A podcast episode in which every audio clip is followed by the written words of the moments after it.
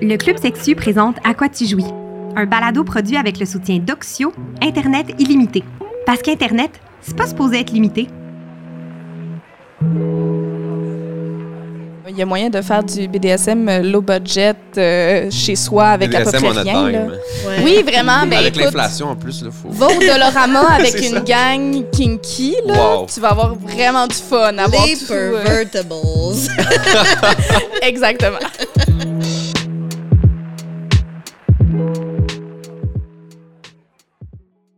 Ouh, BDSM! Laima, tu as été une bonne fille aujourd'hui? Oui, Monsieur Justin, j'ai été une bonne fille aujourd'hui. Bien, très bien.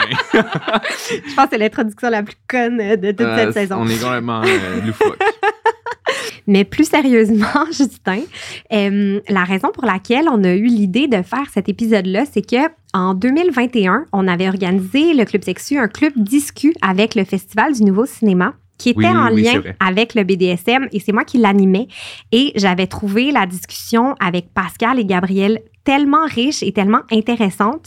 Je me disais qu'il fallait que ça revive cette discussion-là parce qu'il y avait pas beaucoup de gens qui l'avaient attrapé, tu sais, c'était en live. Mhm. Donc, on a décidé de les réinviter puis d'approfondir euh, la discussion. Et manifestement, ça a eu une grande utilité de faire cet épisode-là parce que tu as appris plein de choses J'ai toi-même. appris des choses. Euh, C'est bien d'avoir un job où tu apprends, tu sais, c'est- bon signe. Ben oui, c'est vrai, il y, avait le terme vanille. Mhm. Ouais, qui tu savais pas ben moi, j'en utilise pour faire des gâteaux là, ou des pains.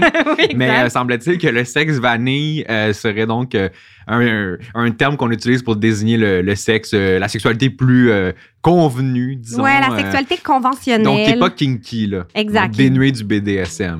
Bonne écoute.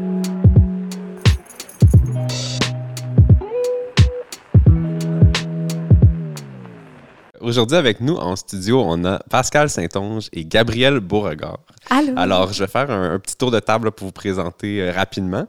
Donc, Pascal, tu es autrice dramatique et librettiste. Absolument. J'ai appris euh, que librettiste, c'était donc quelqu'un qui écrit des petits livrets d'opéra. Voilà. Tout à fait charmant. Euh, tu as coécrit la pièce Kink, une exploration poétique du BDSM qui a été présentée à Espace Libre en 2018 et ensuite adaptée en livre en 2019 aux éditions Remue Ménage. Tu as aussi remporté le prix Trois femmes pour ton livre d'opéra L'hiver attend beaucoup de moi. Et fun fact, tu étais assise sur les bancs d'école avec Laima en études théâtrales. Absolument. Oui, on se connaît depuis 2009. Oui, c'est ça. Toi ça fait moi. maintenant officiellement plus de 10 ans. Ah mon Dieu. C'est, mais c'était la belle époque. Oui, on était libres, bohème. Voilà, on, on s'assoyait en arrière des classes en se faisant croire qu'on était tellement cool, même si Ah. c'était l'université. tu sais. Bon, get a room. Euh, Et Gabriel, tu es sexologue. Euh, Tu fais d'ailleurs partie du nombre grandissant de sexologues non-binaires. Très cool. À travers ta pratique, tu cherches à célébrer la diversité. Tu te bats pour la déstigmatisation des pratiques sexuelles et relationnelles alternatives. Tu vas aussi suivre des couples et des polycules. Alors, pour les gens qui se demanderaient c'est quoi un polycule, comme moi, euh, c'est pas des particules blanches dans les cheveux, mais c'est bien des groupes de personnes polyamoureuses. Donc, ça doit être quand même une job assez euh, d'écoute hyper active. Et tu étais, toi aussi, sur les bancs d'école avec Laima.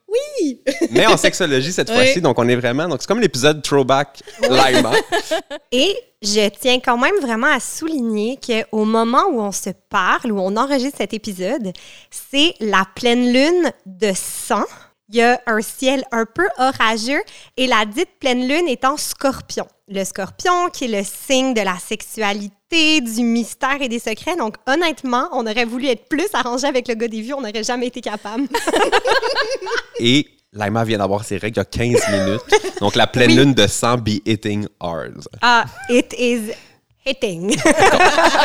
non, mais ça, ça va super bien. Bon, avant qu'on rentre vraiment dans le vif du sujet, là, pour qu'on soit tous et toutes sur la même longueur d'onde, est-ce qu'une de vous deux voudrait se risquer à donner une définition du BDSM? Peut-être premièrement expliquer c'est quoi ces quatre lettres-là, puis qu'est-ce que ça englobe? Veux-tu que je me lance? Ah oui, oui. Ça, je laisse, euh, je laisse l'académie. Alors, le BDSM, ça regroupe toutes sortes de pratiques euh, sexuelles et érotiques, surtout, euh, alternatives. C'est-à-dire que ça va regrouper des pratiques qui sont graduellement de plus en plus mainstream, mais pas tant que ça, qui impliquent parfois, mais pas toujours, des organes génitaux. Donc, ça peut être des pratiques strictement érotiques sans être sexuelles. Et les lettres euh, représentent donc le B pour bondage, tout ce qui est les, euh, les pratiques de restriction. Le D qui va représenter la discipline, donc le fait de dresser quelqu'un, de lui donner des ordres, de lui apprendre à obéir. Le D peut aussi représenter la domination, donc le fait d'être en position d'autorité sur quelqu'un d'autre, qui va avec le S pour soumission, qui est le fait d'être soumis à cette position d'autorité-là. Le S peut aussi euh, impliquer le sadisme, donc le fait d'aimer donner de la douleur, évidemment consensuellement. Et le M, euh, le masochisme, donc le fait d'aimer recevoir cette douleur-là, encore une fois, consensuellement. Tout ça est sous le grand chapeau du consentement, c'est-à-dire qu'il n'y a aucune de ces pratiques-là qui est faite sans consentement. Autrement, c'est pas du BDSM, c'est de l'abus. Mhm. C'est une belle précision, euh, vraiment. On peut parler aussi quasiment du terme kinky aussi, qui est un peu une espèce de grand terme parapluie qui vient englober ça et plus encore. Euh, on n'a pas parlé, par exemple, de, de fétichisme et compagnie, qui sont des, des pratiques, si on veut, connexes, qui peuvent être pratiquées ou non par des personnes qui pratiquent le BDSM. Tu sais, on voit que c'est un, un très grand terme qui va englober vraiment beaucoup de choses, dans lesquelles finalement chaque personne peut vraiment trouver c'est quoi son petit truc à lui et pas obligé de d'adhérer et d'aimer tout ce qu'il y a dans ce, ce terme-là, puis euh, l'ensemble de, de ces Ça, tu pratiques peux te faire ton petit mix and match BDSM avec ce que Ah ouais. Totalement. que toi t'aimes, ton totalement. petit euh, party mix, là, sac de chips dans lequel tu fouilles. Et euh, dans le fond, on pourrait dire sans- que le BDSM, c'est toujours kinky. Oui, absolument. Oui, kinky, c'est comme si c'était euh, l'adjectif, en fait. C'était une pratique kinky, c'est une pratique BDSM. Puis ce que je trouve qui me manque à cet acronyme-là, c'est le- la notion de jeu de rôle, parce qu'il y a beaucoup, Ouais. beaucoup, beaucoup de, ro- de roleplay à travers ces pratiques-là. Donc, le fait de, de jouer le dominant, de jouer le soumis, c'est un jeu. C'est à, à la fin de la journée, là, tout ça, c'est Ouais. des pratiques ludiques. Ça vise à être agréable. Si c'est plus agréable, arrêtez ce que vous faites. Changez de jeu. Tu sais, mettons pour quelqu'un qui, qui, qui est intéressé par le BDSM, par où on commence? Autrement dit, si vous aviez à faire une espèce de BDSM pour les nuls, c'est tellement un monde immense, riche, complexe. Pour quelqu'un qui veut se tremper le gros orteil, l'éternité d'une nuit, c'est par où on commence? Il y a plein, il y a plein de façons de faire selon comment on a envie de s'y tremper, là, vraiment. Tu sais, je pense, pour mon expérience personnelle, ça s'est vraiment passé par le web d'abord, par des sites euh, comme FetLife, où est-ce que j'ai pu trouver finalement une communauté proche de moi, mais de gens que je connaissais pas, avec qui j'ai pu discuter de façon très libre. Euh, ça peut être justement de trouver cette communauté-là, puis voir les événements qui se donnent, parce que les communautés sont souvent euh, très bien ancrées dans les milieux, avec très organisées, et il y a beaucoup d'événements quand même, en tout cas du moins à Montréal, je peux pas dire à travers le monde, mais de mon expérience, à Montréal, il y a énormément d'événements qui ont lieu pour justement éduquer, euh, donner un, premier goût, euh, venir essayer des affaires avec des gens qui sont plus expérimentés, un peu plus chapeautés pour vraiment euh, avoir un peu un, ça, un petit, un petit aperçu de, de ce qui se passe. Puis aussi, ben, de, de regarder avec ses propres partenaires aussi. Est-ce qu'il y a quelque chose qui peut... euh, parfois, c'est pas grand-chose. Ça peut être juste euh, d'ouvrir la porte. Il y en a pour qui ça peut être euh, du breath play qui va être intéressant pour eux d'essayer peut-être avec une personne qu'ils connaissent bien. Puis à ce moment-là, de voir, ben, est-ce que... J'ai nommé ça comme exemple, mais ça pourrait être mille autres choses. Mais est-ce que à partir de mon expérience avec quelqu'un avec qui j'ai confiance, j'ai retrouvé du plaisir et j'ai envie d'aller plus loin? Tu sais, je pense qu'il faut pas que une personne se sente obligée de, de se ramasser la semaine prochaine euh, suspendue avec euh, justement toutes les, Ouais, les ça. sur elle. Non, tu sais, on y va vraiment euh, étape par étape. Ce que j'entends, c'est qu'on n'est pas obligé de commencer par la pratique la plus intense, la plus extrême. Du tout, au contraire. Et je, je sais qu'on peut aussi commencer par juste observer, voir comment. Je sais que dans les milieux euh, échangistes aussi, c'est quelque chose qui va être recommandé de juste aller voir Voilà. comment ça nous fait sentir sans sans s'impliquer physiquement Exact. ou Généralement, les donjons, j'aime bien. euh, les, fait les donjons, grosso modo, là, c'est des milieux sociaux où les gens qui ont des pratiques kinky se retrouvent. là. Euh, ça va être équipé avec du, du mobilier spécifique aux, aux pratiques, euh, des jouets et tout ça. Puis généralement, les, les donjons, je les décris à des gens qui veulent se tremper les orteils là, comme. C'est un, c'est un, un club social avec du monde qui se fouette en background. Mais il y a beaucoup plus. C'est comme la cage au sport avec des fouets. non? Oui, c'est ça. Il y a beaucoup plus une gang de monde qui jase de leur fin Ben de oui. semaine autour d'un bol de popcorn, puis un peu de sexe en arrière-plan que réellement la grosse débauche.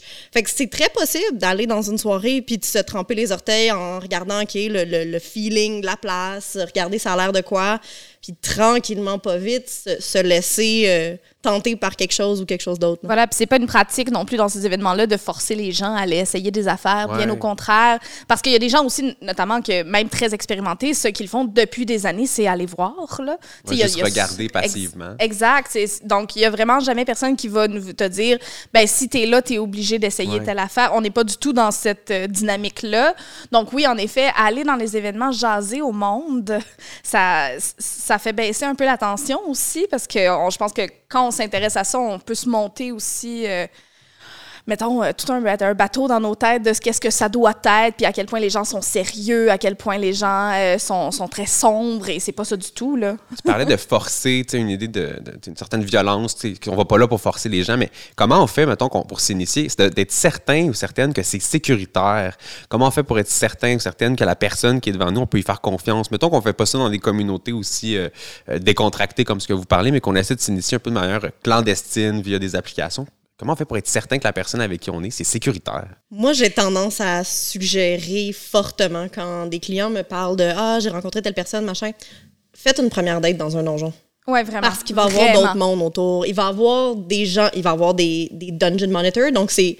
C'est le rôle équivalent d'un lifeguard de piscine, mais dans le donjon. Son rôle, c'est de s'assurer que tout se passe bien, que euh, le safe word, s'il est entendu, il est respecté, euh, que on cherche les toilettes, sont par là, que, que tout se passe bien finalement dans la soirée. Mais leur rôle, c'est aussi de s'assurer que si tu arrives à soir avec une nouvelle date, que tu vas le voir au début de la soirée, puis que tu fais comme c'est une nouvelle date, on s'est jamais rencontrés garde un œil sur nous autres, d'un coup que ça se passerait pas bien, mais ça permet d'avoir un filet de sécurité. Ce- cet exemple-là, par exemple, de donjon, moi, même après des années, si tu veux jouer avec moi pour une première fois, c'est obligatoirement dans un donjon. Moi, c'est une condition qui est établie vraiment à l'avance parce que justement, il n'y en a pas de façon de savoir est-ce que, assurément, c'est quelqu'un de safe. Je peux prendre un paquet de de précautions chez moi, mais je me mets quand même dans des positions de vulnérabilité très importantes qui fait que ben, si j'ai pas été capable de bien lire la, la personne devant moi, euh, je suis dans une situation où je peux pas me défendre. Et ça, c'est hyper important de le dire quand même. J'aime beaucoup utiliser le parallèle des UTSS pour mettre ça en, en lumière, c'est-à-dire que si on veut, par exemple, ce soir, avoir une relation sexuelle ensemble, c'est pas écrit dans ma face que j'ai pas d'ITSS. Si je te dis que je suis active sexuellement depuis 20 ans, ça te garantit pas que j'ai pas d'ITSS. Si je te dis que j'ai des partenaires qui peuvent recommander mes prouesses sexuelles, ça te garantit pas que j'ai pas d'ITSS. Donc, c'est un peu le même principe avec le jeu BDSM. Si je te dis que ça fait 20 ans que je suis dans la communauté, que j'ai des partenaires qui peuvent affirmer que oui, je suis bel et bien sécuritaire, ça te garantit pas que je suis sécuritaire pour toi. Exact. Et ça, c'est hyper important de faire cette nuance-là pour être en mesure de se sécuriser soi-même, d'être responsable de sa propre sécurité. Puis ça, ça peut passer par jouer dans des donjons d'abord. Il y a un mot qui a été prononcé quand même quelques fois depuis le début de la conversation, c'est le mot consentement, qui est un concept hyper central quand on parle de BDSM. Pour les gens qui sont des non-initiés, ça peut paraître un peu contre-intuitif les premières fois qu'on en entend parler. Donc, selon vous, en quoi c'est si fondamental et si essentiel le consentement dans l'univers BDSM? Ben, notamment à cause de cette vulnérabilité-là dont je parlais tout à l'heure. On s'offre littéralement à quelqu'un.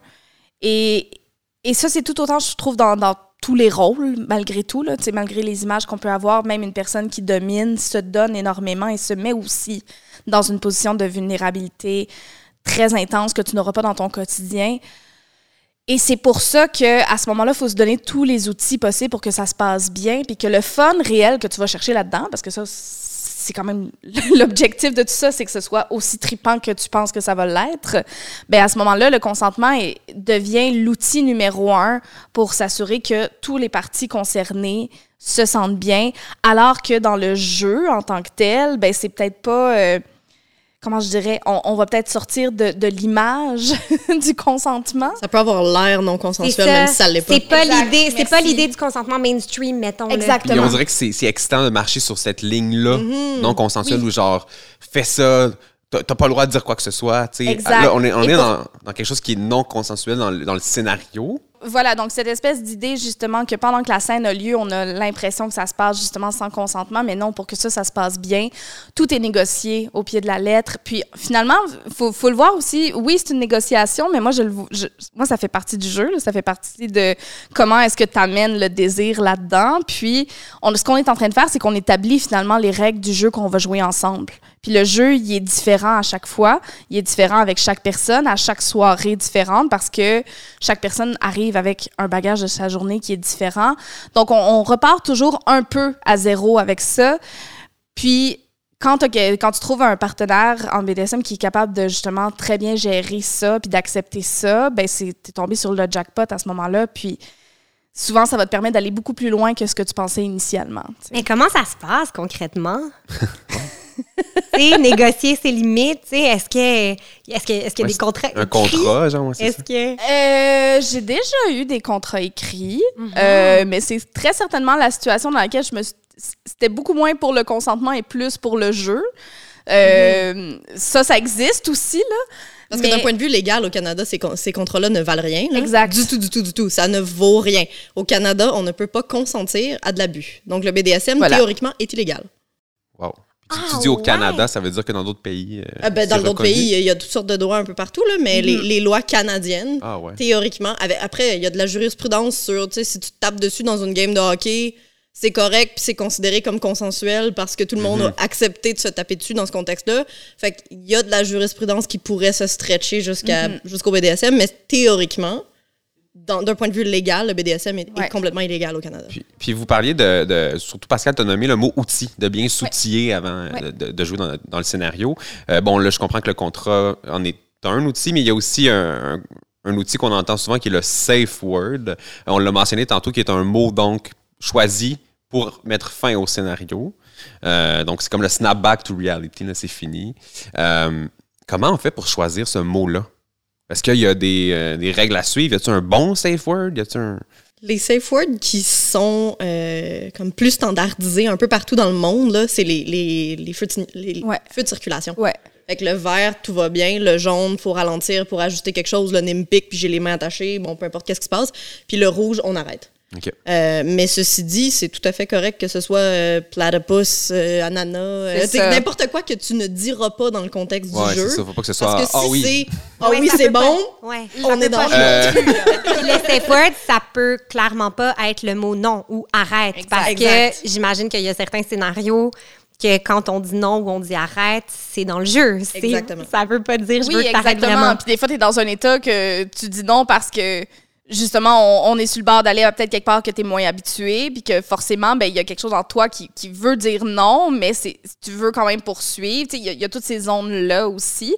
Puis on peut parler aussi des, des, des safe words qui sont non-verbaux dans des cas où est-ce que justement, euh, tu as un gag dans, dans la bouche, euh, tu es attaché de toutes parts. Il y a cette réflexion-là aussi à avoir de comment.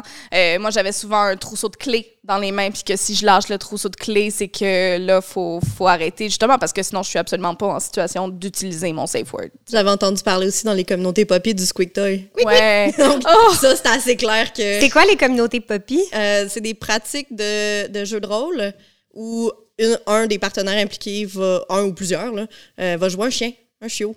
Donc, euh, ça, ça implique du dressage, de la discipline. Euh, ça implique généralement un peu de domination parce que le maître humain ou l'alpha, si c'est un pack de chiens, va être en domination sur les autres chiens. Donc, il y a comme tout le jeu de rôle à travers, mais c'est aussi beaucoup de jeux de, de physique, donc de, de wrestling, euh, de tiraillement. Un peu comme euh, un pack de bébés loups ensemble là, qui, s- Ouais, qui ouais. se querellent. Ils Ça veulent se pas s'éviscérer, Ouais, mais ouais. ils veulent se, se mordiller, justement. Là. Puis euh, je trouve ça intéressant l'idée des codes de couleur parce que ben comme les lumières, les feux de circulation parce que mettons jaune, ça veut pas dire on arrête tout. Non, Ça veut dire, exactement. hey, là on est on arrive dans une zone peut-être qu'il faudrait ralentir. tu sais. Ouais. Euh, on dirait que ça défait mon image du safe word comme un, un coup de théâtre. C'est fini. là, tu sais. Alors que là si tu Ouais. dis jaune, mais c'est comme ok on on recule un peu. On sais. recule un peu, ou, ou même moi, je l'utilisais beaucoup d'une façon, euh, soit à l'écoute de, de comment mon. Parce que là, j'entre dans une zone que moi, je connais moins. Moi, j'utilisais beaucoup ça dans mes discussions pré, euh, avant de jouer avec, euh, avec les personnes qui jouaient plus fréquemment avec moi. Ils, ils- ils savaient que mon jaune, c'était vraiment, c'est ça. Soit à l'écoute, moi, je connaîtrais plus exactement mes signaux à partir de là. Ça devenait soudainement, c'est ça, une espèce de zone de comme on rentre ailleurs.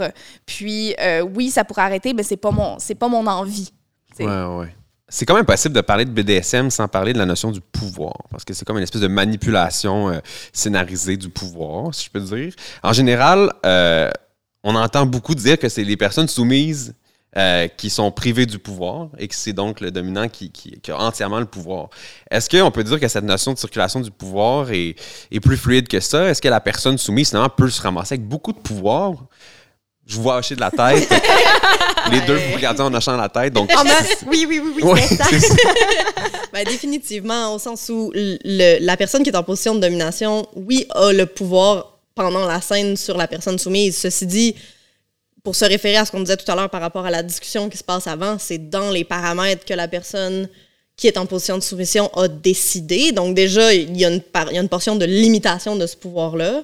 Le safe word est toujours en place aussi. Donc il y y a cette portion-là de pouvoir jusqu'à ce que je dise le contraire qui joue. Euh, fait que c'est plus un échange de pouvoir que réellement une prise de pouvoir sur l'autre. Voilà, totalement. Il y a quelque chose aussi de, de la personne soumise qui est, qui quand même, si, si elle n'est pas là, le jeu n'a pas lieu. Oui, c'est ça. Donc, elle est extrêmement importante, cette personne-là. Euh, Exactement. Donc, ce- le, le- le pouvoir, il est réel. Puis, je pense que c'est quelque chose qui, qui est important de dire aux personnes qui commencent aussi dans le milieu parce que euh, tout à l'heure, on parlait de négociation, on parlait de consentement, on, par- on parle d'échange de pouvoir. C'est des choses qui s'apprennent. Je pense que c'est des choses qu'on commence dans les milieux BDSM qu'on qu'on n'est pas tout à fait conscient de, de, de posséder finalement. Puis tu apprends finalement à mettre les mots puis à, accepter d'avoir ce pouvoir-là. Et à ce moment-là, on apprend beaucoup mieux à nommer ses limites quand on est conscient que ben j'ai quand même le gros bout du bâton d'une certaine manière. c'est plus nuancé que ça, mais quand tu le réfléchis comme ça, ben tes limites à toi, elles ont une raison d'être et elles sont valides. C'est super important. Je dirais que je vois une belle mouvance dans les dernières années de dire que oui, la personne soumise a le gros bout du bâton en quelque sorte de tirer la plug, mais c'est pas vrai que le safe word est juste pour la personne soumise. Absolument. C'est tout à fait possible que la personne qui domine se retrouve à oh là, je suis plus confortable, on s'en va dans une zone qui dépasse moi mes limites de ce que je suis confortable à donner ou je me suis fait mal dans le dos en donnant le dernier coup puis c'est fini, ça Je s'arrête suis là. barré. C'est ça. Et ça arrive tellement plus souvent qu'on pense. C'est- bon, ça, parce qu'on a toujours l'impression que c'est la personne soumise qui va devoir utiliser safe word, mais non. C'est tout à fait Tous les deux, on marche sur la limite. Puis c'est la même chose avec l'aftercare aussi, à Oui. quel point la personne qui, qui donne a tellement besoin d'aftercare aussi pour retrouver... l'aftercare? euh, L'aftercare, c'est un, un temps qui est pris après une scène pour redescendre sur Terre, euh, pour juste reconnecter avec le réel, reconnecter aussi avec l'autre dans un, un autre rapport aussi. Euh, puis ça peut prendre plein de formes. Euh, moi, j'avais besoin de ma couverture et mes Skittles. Euh, Il y en a d'autres que c'est des coquilles anti-bruit. Oui, oui, moi, j'étais j'étais vraiment en mode petite personne. C'est lesquels tes? Euh, à ces moments-là, c'était clairement les mauves. C'est très étrange. Ah, les Skittles au raisin? oui, dans Oh. ces moments-là précis. Je demande-moi pas pourquoi. Euh, mais oui, on a, on a tous chacun des, des- besoins. Puis j'avais des personnes avec qui je jouais que l'aftercare aussi pouvait prendre plus longtemps. Tu sais, moi, après, à peu près une demi-heure après, ça allait beaucoup mieux. Puis j'étais de retour, si on veut.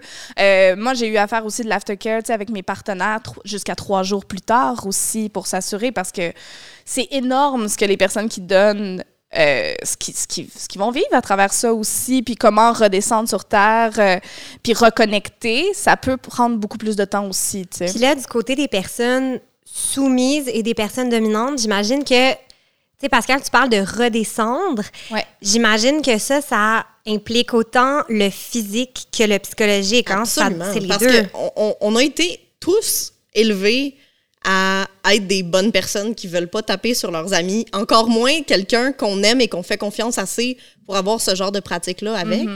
Donc, on se retrouve avec des gens qui, sans nécessairement avoir un amour romantique fou, mais qui ont assez d'amour l'un pour l'autre pour vouloir partager ce genre de moment-là, qui se retrouvent à se taper dessus. La dissonance cognitive que ça crée est immense. Oui. Fait que c'est sûr que ça prend un- quelque chose qui, Ouais, ouais. qui permet d'atterrir psychologiquement pour pas que ça soit la débandade, parce que sinon, c'est ça, c'est gros comme, comme débarque en quelque Ouais. sorte, là, de Oui, oui. descendre de ce genre de, de, de, de headspace. Là. Tu peux avoir un sérieux down si ton oui. aftercare est pas fait comme il faut. Ouais, ouais. Euh, il peut y avoir des dommages aussi importants qu'une blessure physique si ton aftercare est pas fait comme il faut. Ça Là. fait penser à s'étirer après un gros workout. Oui, c'est oui, c'est full absolument. important, sinon tu vas être raqué.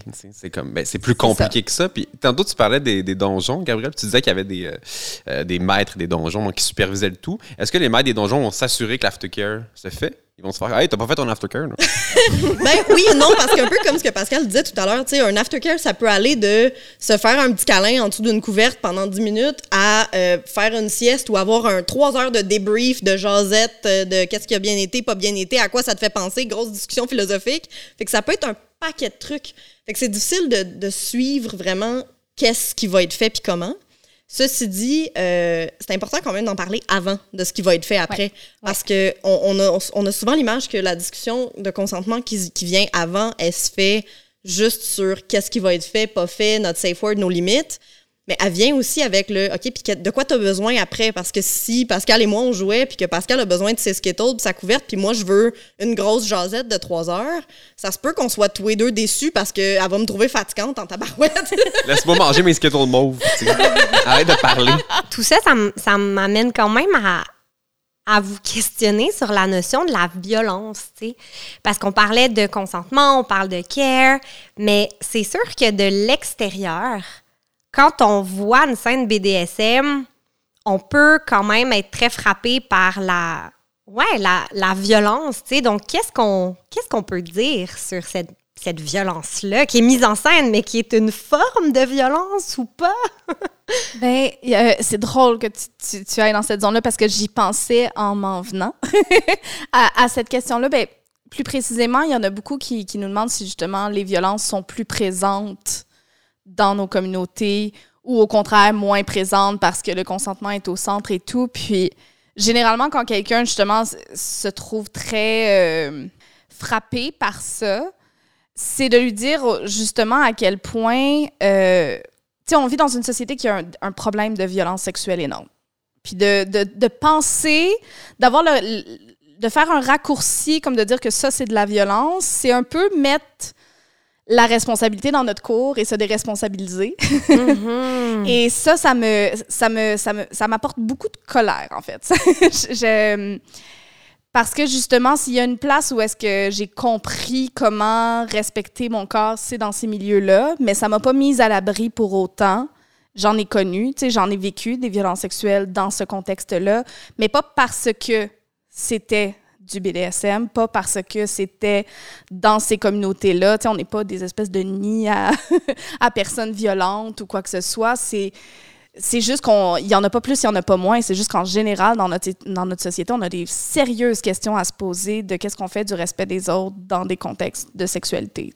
On dirait que une violence qui est aussi ritualisée, aussi euh, délicate dans tout ce qu'elle est, euh, comme on la construit tellement de manière euh, unique et personnalisée, cette violence-là, qu'on dirait qu'elle devient finalement un geste d'amour. Et il y a un- une petite nouvelle de Hervé Guibert, qui est un auteur français que j'adore, qui s'appelle Les chiens, qui est à propos du BDSM, je le recommande. Et il dit que le crachat du, du bourreau dans son visage, c'est comme la brumatisation du mot amour. Oh, wow. Donc, comme si, et ça, c'est vraiment une ligne qui m'avait fasciné, comme si finalement, dans toute cette chorégraphie-là violente, c'est l'amour finalement qui prend le dessus. Et ça, je trouvais ça fascinant. Puis on parlait des pulsions de mort, oui, et tout ça, mais on dirait que. On dirait que c'est comme de, de réapprendre une violence. On dirait que c'est comme les, euh, les. Il paraît que les métalleux, là, sont tous vegan. C'est comme si. c'est comme si. c'est des gens super caring, super. Fait que c'est comme si de, de- de vivre cette violence-là de manière respectueuse, ça fait peut-être de nous des personnes plus sensibles, finalement. Mais ça, ça vient avec une forme de catharsis, en quelque sorte, parce que la violence, on la porte tous en nous. On a tous une agressivité en dedans de nous qui, bien ca- canalisée, permet de s'affirmer. Voilà. Fait que la, la violence, l'agressivité, elle a une fonction chez l'humain.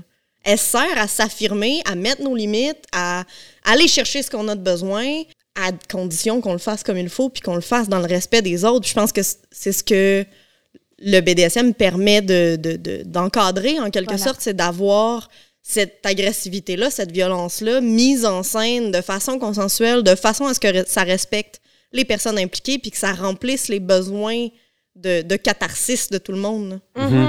Puis de la personne soumise, selon vous, c'est quoi les besoins que ça remplit?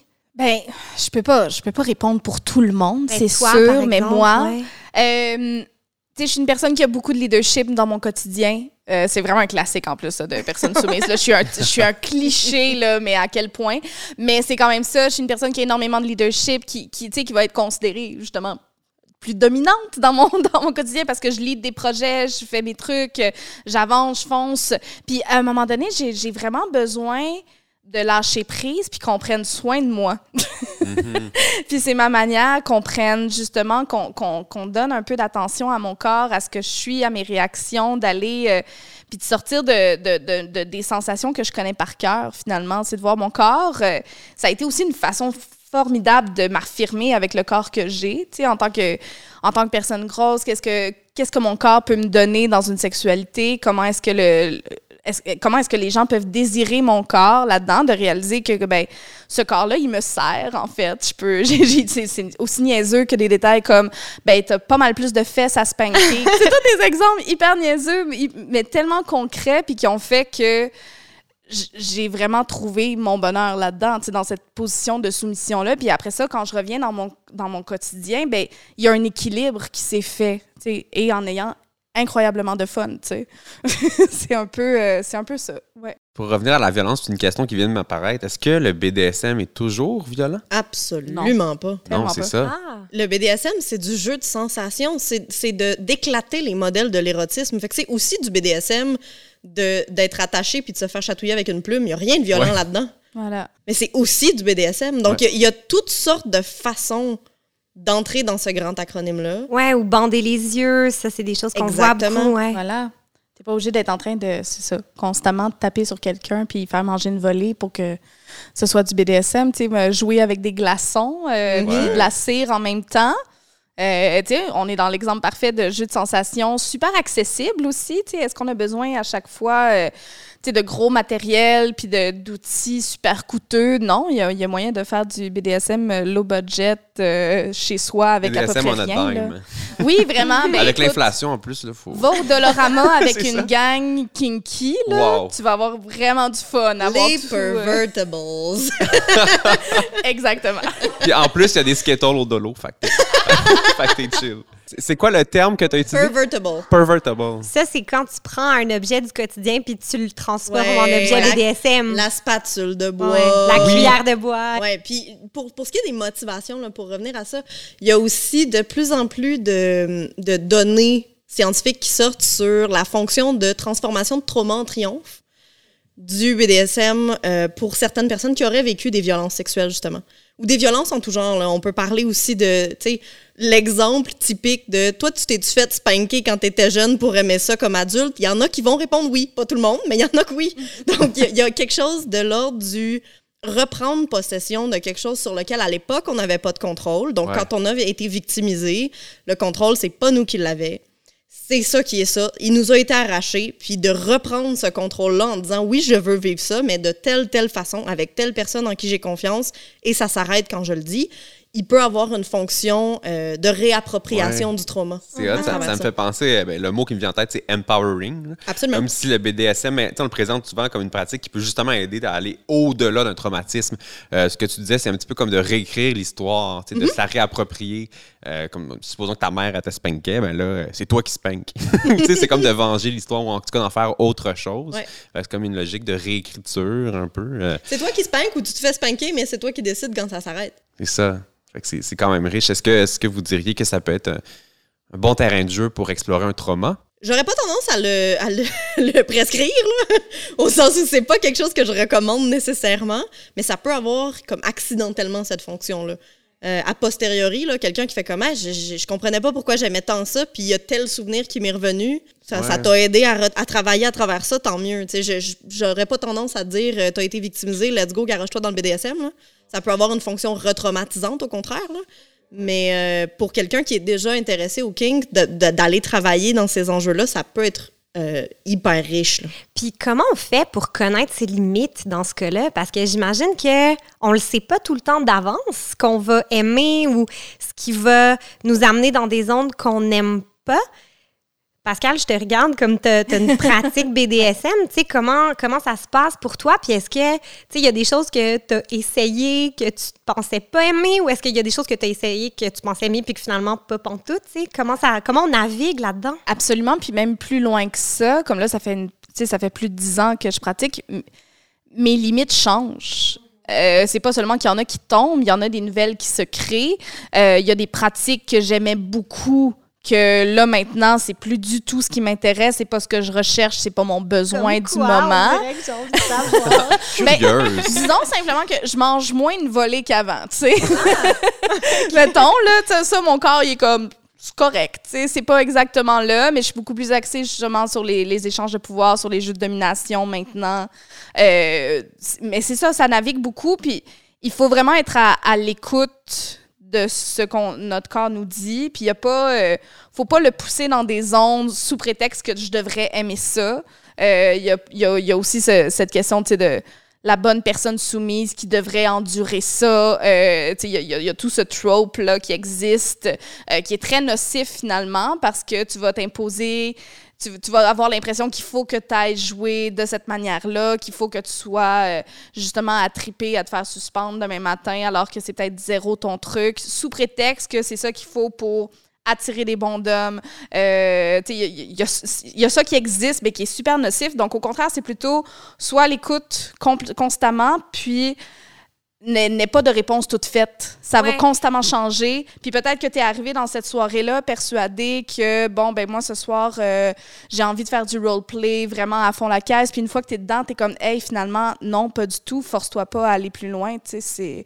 On revient à la base, finalement, de, de s'écouter euh, qu'est-ce qu'on veut puis qu'est-ce Mais qu'on oui, veut pas. ça, ça devrait être quelque chose qui, existe en BDSM, mais dans la vie en général. Ouais. Puis c'est c'est difficile à. C'est difficile. C'est ben, c'est un parcours, être capable de justement aller. euh, aller justement nommer ces besoins-là. Au début, je n'étais pas capable de nommer qu'est-ce que je voulais. Puis mes, les premières personnes avec qui j'ai joué ont fait ben parfait. D'abord, on va nommer qu'est-ce que tu ne veux pas. Euh, on a commencé par ça. Puis là, maintenant, tu vois, c'est complètement l'inverse que je fais. Moi, je dis aux gens, aujourd'hui, ce que j'ai envie de faire, c'est ça, ça, ça. Mais tout le reste, si tu veux, pour l'instant, c'est un non, mais ça peut se négocier. Mais voilà comme quelque chose qu'on ne fera pas. Pour justement refermer un peu le spectre des zones d'inconfort que je pourrais rencontrer. Puis garder justement un peu le contrôle sur le jeu que j'ai envie de créer. Puis ça, ben, c'est moi, c'est mon système, mais ça a pris des années à construire ça. Puis c'est pas évident. Là. Tu sais, Moi, j'arrive au resto, je sais pas quoi commander. Ben, c'est drôle que tu je- dises ça parce que j'utilise beaucoup l'image du menu, en fait, Ouais. pour parler des limites avec des personnes qui s'initient. On arrive au resto, on a un menu d'établi. On n'est pas obligé de tout prendre. Non, c'est ça. Tu non. vas exploser si tu prends les 33 entrées. Là. ça, puis ça se peut que tu arrives là en disant je vais manger le tataki de bisdon, puis tu arrives là, puis hey, j'ai goût de manger une bonne salade. Ben, c'est ça. c'est Fait que correct. c'est un peu ça, faire une discussion de consentement, c'est d'é- d'établir, OK, qu'est-ce qu'il y a sur le menu aujourd'hui? Ça, ça, ça, c'est là, mais je suis allergique aux crevettes. Fait que ça, ça, ça, on l'enlève. Parfait. C'est un peu ça, le consentement. Fait que ça, ça devrait pas être vu comme la chose hyper drabe qu'on négocie de façon hyper formelle, signée en bas de la ligne. Bon, merci, bonsoir. C'est quelque chose qui sert justement à, à- à mettre la table, quite literally. Donc, on veut mettre Oui, la table exact. de qu'est-ce qui va être possible, qu'est-ce qui sera pas possible, qu'est-ce qui te tente, qu'est-ce qui te tente pas. Le safe word, c'est garçon l'addition. ça, je pense, ça serait un bon, tu sais. C'est vraiment. Ou euh, garçon, on ralentit l'arrivée des services. Il y a certaines adeptes, puis c'est ce qu'on a dit depuis tantôt, qui parlent du BDSM comme une façon d'explorer la sexualité de manière différente. Euh, tantôt, Gabriel, tu, tu l'as dit, c'est pas toujours génital, au contraire. Il y a des personnes qui vivent leur pratique BDSM dans un contexte performatif et pas sexuel nécessairement. On peut penser à de l'humiliation, du BDS BDSM psychologique, euh, du chatouillement, des chatouillements avec une plume, par exemple. Comment ça s'explique, ça, qu'on qu'on soit pas là nécessairement pour la sexualité?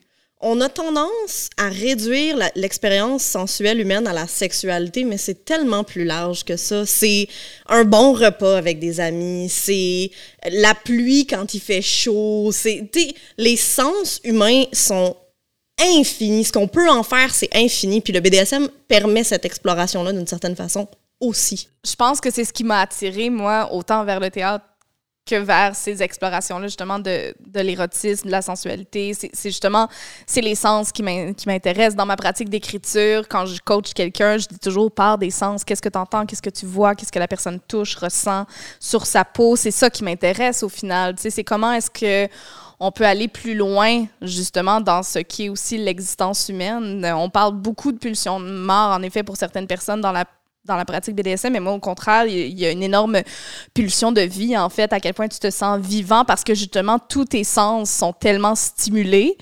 Euh, on parlait d'aftercare, il y a beaucoup de personnes qui ont justement de, besoin de, de calmer les stimuli. Tu sais, J'ai beaucoup vu des, des coquilles anti-bruit et tout ça pour justement calmer parce que c'est ça qui est d'abord et avant tout, avant de parler de sexualité, c'est ça qu'on vient... euh, je vais chatouiller. C'est sûr que je me fais chatouiller à soir. par mon chum. Mais pour les gens qui ont jamais, mettons, expérimenté le BDSM, l'idée de la douleur, j'imagine que c'est très contre-intuitif de se dire qu'on va la rechercher. Puis j'avais déjà lu d'ailleurs dans le, le- le très bon essai de Jessica Caruso qui s'appelle BDSM, les règles du jeu. Elle dit que la douleur qu'on ressent dans une pratique BDSM, c'est pas celle qu'on ressent quand on se cogne le petit orteil sur le coin d'un meuble. C'est pas ce genre de douleur-là. Comment est-ce qu'on pourrait la décrire, cette douleur-là qui est, qui est recherchée puis qui est expérimentée? Ben, je pense que l'e- l'exemple de- des orteils sur le coin d'un meuble est effectivement très bon. C'est-à-dire que une personne kinky se met pas à se péter volontairement les orteils sur le coin des, des meubles puis sur les, les cadres de porte parce que c'est Soudainement, plaisant. c'est érotique. c'est pas du tout ça la question, mais c'est une question d'environnement, de de créer le moment, de créer l'espace, de, de créer l'espace mental aussi pour ça. Donc, on s'est entendu sur tel et tel paramètre dans lequel ça va être agréable. Et donc, la tête est comme préparée à analyser ces sensations-là différemment. Parce qu'au final, nos nerfs, sont connectés, que ce soit pour de la douleur ou pour du plaisir, sont connectés aux mêmes places. Là. Donc, d'analyser, c'est un peu la job du cerveau après ça, de faire comme non, je prends cette information-là et j'en fais quelque chose d'érotique plutôt que de douloureux. Non, c'est pas le moment d'être en panique. On se calme, c'est juste agréable. Et c'est la job du cerveau, et ça, ça se fait dans un environnement contrôlé, pas en se pétant les orteils sur le coin d'un meuble. Puis chaque personne va y accéder d'une façon différente aussi. Euh, dans un cas plus personnel, disons, j'ai vraiment besoin de, de réchauffement. Là, Il y a vraiment cette espèce de, de séance de sphinx juste pour que justement le cerveau s'habitue à la claque qui vient, à arrêter d'être justement sur la crainte de. Quoique, ça, c'est autre chose aussi, parce que moi, j'ai beaucoup de fun avec le, sen- le sentiment de la peur, mais c'est une autre conversation. Mais euh, comment est-ce que justement le cerveau s'acclimate un peu sans venir et que là, soudainement, ben, c'est l'aspect chimique aussi qui embarque? Il faut en parler aussi qu'il y a tout, un paquet de réactions chimiques dans notre corps qui nous emmènent à ce moment-là dans des réactions, dans un état euh, qui n'est pas celui du petit orteil euh, sur le coin du lit, mais beaucoup plus près d'un état à ce moment-là de transe, de, de certaine légèreté qui à ce moment-là est super intéressant puis c'est ça qu'on recherche finalement c'est cet état-là qui va plus loin que la douleur euh, parfaire la pratique parce que c'est quand même une corde raide entre le corps et l'esprit, comme la sexualité en général. Mais tu sais, Ouais. tantôt, euh, Pascal, tu disais que ça t'avait permis de, de ne faire qu'un avec ton corps. En tout cas, Ouais. avec comme cette notion-là de, de, réappri- de te réapprivoiser ton corps. On dirait que pour ça, il faut que tu sois entièrement dans ton corps. Il faut que la tête lâche prise. exactement Mais puis ça va être difficile. euh, chaque personne y accède vraiment différemment. Moi, ça, ça prend un bon moment pour y arriver. Mais une fois que je suis là, et là, je suis partie là, pour un bon bout, puis ça va super bien aller parce que justement, la, la tête se calme. Et c'est aussi ça aussi le, le sentiment qui est recherché quand on parlait de de comment est-ce qu'on veut lâcher prise. C'est ça aussi, c'est la tête qui, à un moment donné, arrête l'instinct de survie, là, qui, parfois est un peu trop stimulé, ben là, il se calme parce que justement, et ça, c'est c'est beaucoup la relation de confiance aussi qui est établie qui va permettre de calmer ça puis d'atteindre ces états-là qui sont recherchés. Ces états-là, on a tous la capacité de les avoir. Là. Pensez juste à des athlètes de haut niveau là, qui poussent bien au-delà de leurs limites physiques puis s'écroulent en arrivant à la ligne d'arri- d'arrivée du marathon là, parce qu'ils ont passé l- la capacité de leur corps à tout donner and then some. On a tous cette capacité-là à aller plus loin que ce qu'on pense qui est possible. Après ça, c'est de le mobiliser dans un contexte érotique. C'est tout simplement ça. Ouais. C'est fascinant de, de, de, de rencontrer justement ce dépassement-là de soi. Euh, c'est une méchante bonne rencontre quand même. Tu comme, oh, OK, je pensais que j'étais cette personne, puis là, quand tu réalises jusqu'où tu es capable d'aller, justement de le mobiliser de cette façon-là, d'une façon qui est érotique, mais après ça, d'amener ça dans ton quotidien. Euh, wow, le- l'exercice de confiance en soi puis le boost euh, que ça donne, euh, c'est euh, c'est incroyable. Et de la part de la personne qui donne, la personne qui domine, ça doit être, j'imagine, ben pour quelqu'un qui est dans ces dispositions-là, ça doit être ultra valorisant d'offrir cet état-là à quelqu'un. J'imagine qu'il y a ça Tellement. aussi. Oui, absolument. Puis de- du côté de la personne qui donne, le, le, le rush d'ocytocine de la personne me fait tellement confiance que je peux aller jusque-là.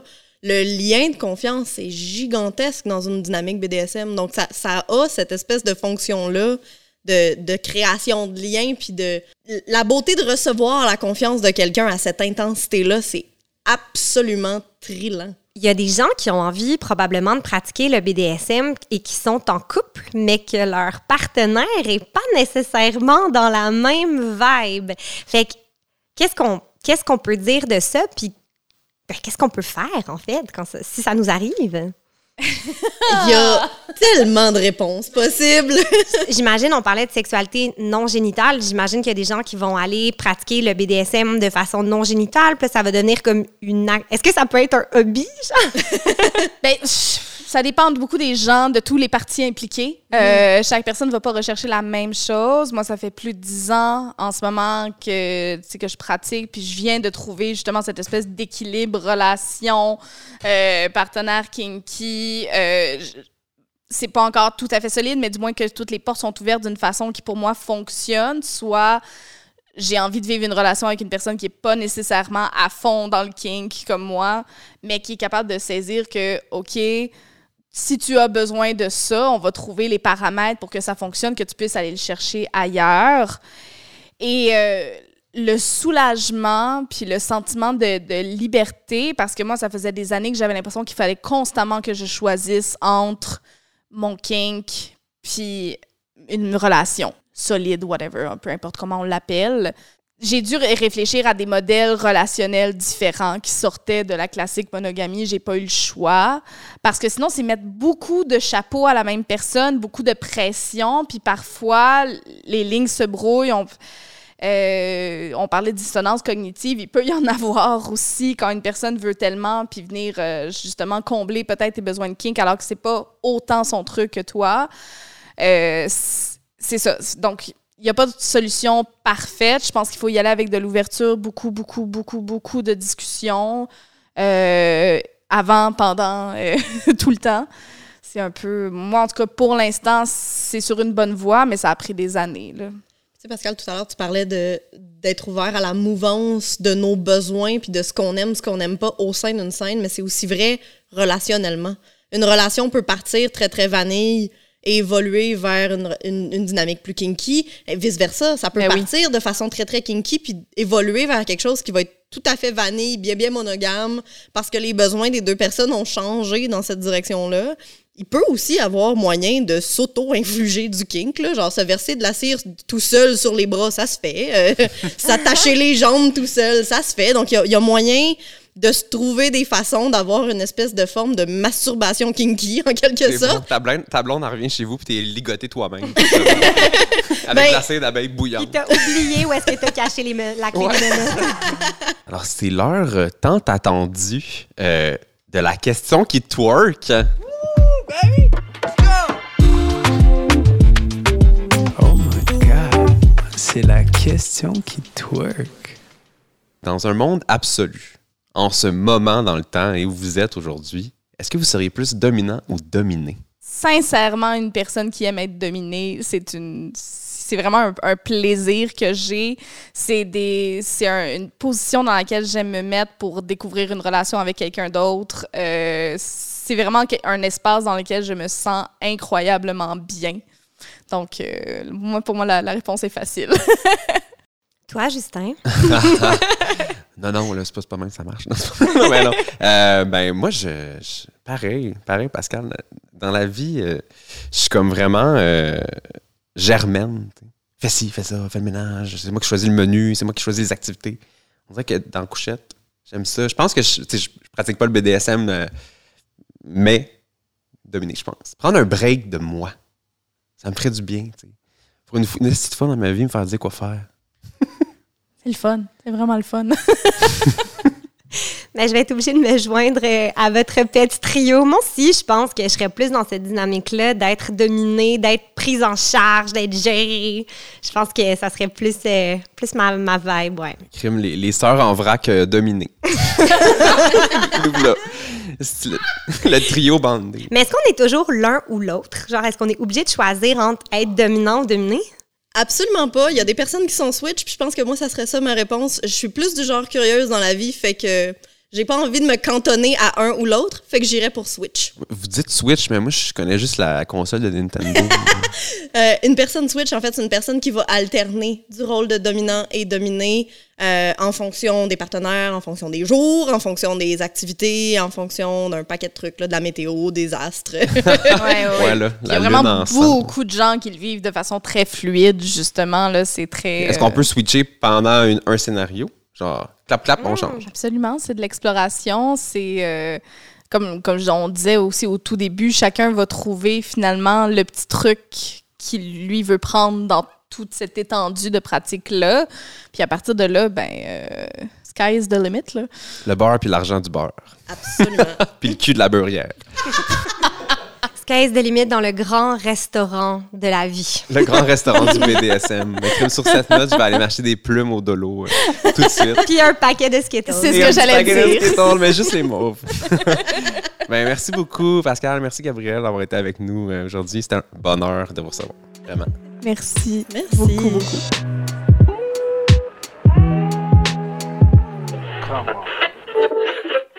OK, oui. OK. Bye. Oh, tu parlais avec ton chum. Non, non, je parlais avec le gars de Oxio. Ah, t'as des problèmes avec ton Internet? Non, non, j'avais juste le goût de jaser, puis ils sont tellement fins. Ah, coudonc. Oxio, fournisseur Internet transparent, rapide et fiable. Utilisez le code promo Club Sexu en majuscule pour un mois gratuit sur le site d'Oxio ou xio.ca.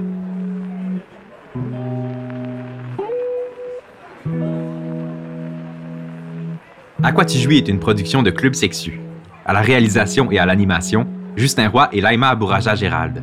Nos invités étaient Pascal Saint-Onge et Gabriel Bourgard. Gabriel Vigneault-Gendron a fait l'enregistrement, le montage et le mixage. À la recherche et au booking, Jeff Désilet. À la charge de projet, Léa Vincent. Un merci tout spécial à Geneviève Bergeron pour sa vision. Un grand merci également à Bruno Mercure pour l'aide technique. La musique originale est signée Mike Clay. Jouis est produit grâce au soutien de Oxio.